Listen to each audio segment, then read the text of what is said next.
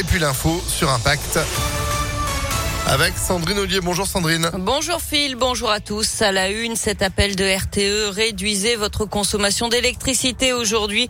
Le gestionnaire du réseau en France annonce un pic de consommation électrique alors que seule la moitié des réacteurs nucléaires fonctionnent aujourd'hui en France. Les autres sont en révision. La nuit dernière a d'ailleurs été la nuit la plus froide depuis 1947 pour un mois d'avril. C'est ce que dit Météo France ce matin qui est en train de vérifier les données. Le gel a touché la quasi-totalité du pays, y compris la région Auvergne-Rhône-Alpes. Les températures sont tombées jusqu'à moins 9 degrés en Champagne. Un site de RDF en Isère visé cette nuit par des incendiaires. Selon le Dauphiné libéré, plusieurs personnes sont parvenues à entrer dans le site et à incendier des câbles sur un transformateur de forge au nord de Grenoble. Les dégâts seraient importants, mais il n'y aurait pas de conséquences sur la distribution d'électricité dans le secteur. Des graffitis auraient été découverts sur le site. La gendarmerie a ouvert une enquête.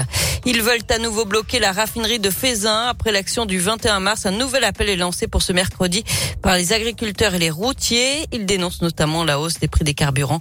Le rassemblement devrait débuter dès 4 heures du matin ce mercredi.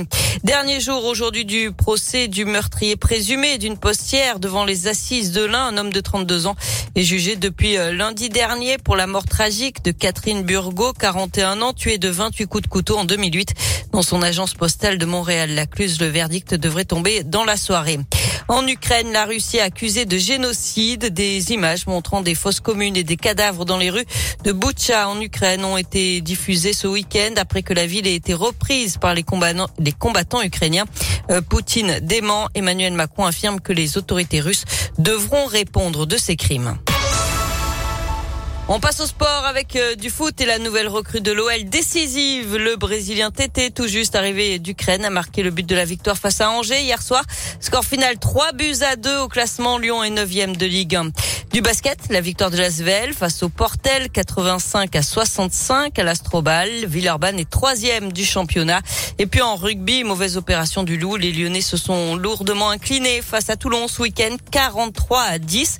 Ils tombent à la septième place du top 14. Merci beaucoup Sandrine pour l'info qui continue sur impactfm.fr. Vous êtes de retour à 10h. À tout à l'heure.